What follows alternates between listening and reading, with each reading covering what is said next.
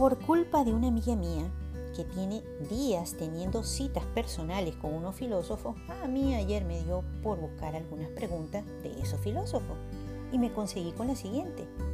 ¿Es apropiado asociar la lentitud con la gracia? Bueno, yo respondí a esa pregunta pensando en algunas cosas.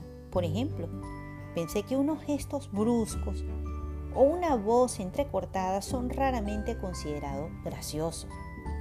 Y nuestra mirada se detiene con gusto sobre un cuerpo dormido, sobre todo si esos cuerpos son los de tus hijos o los de tu amado.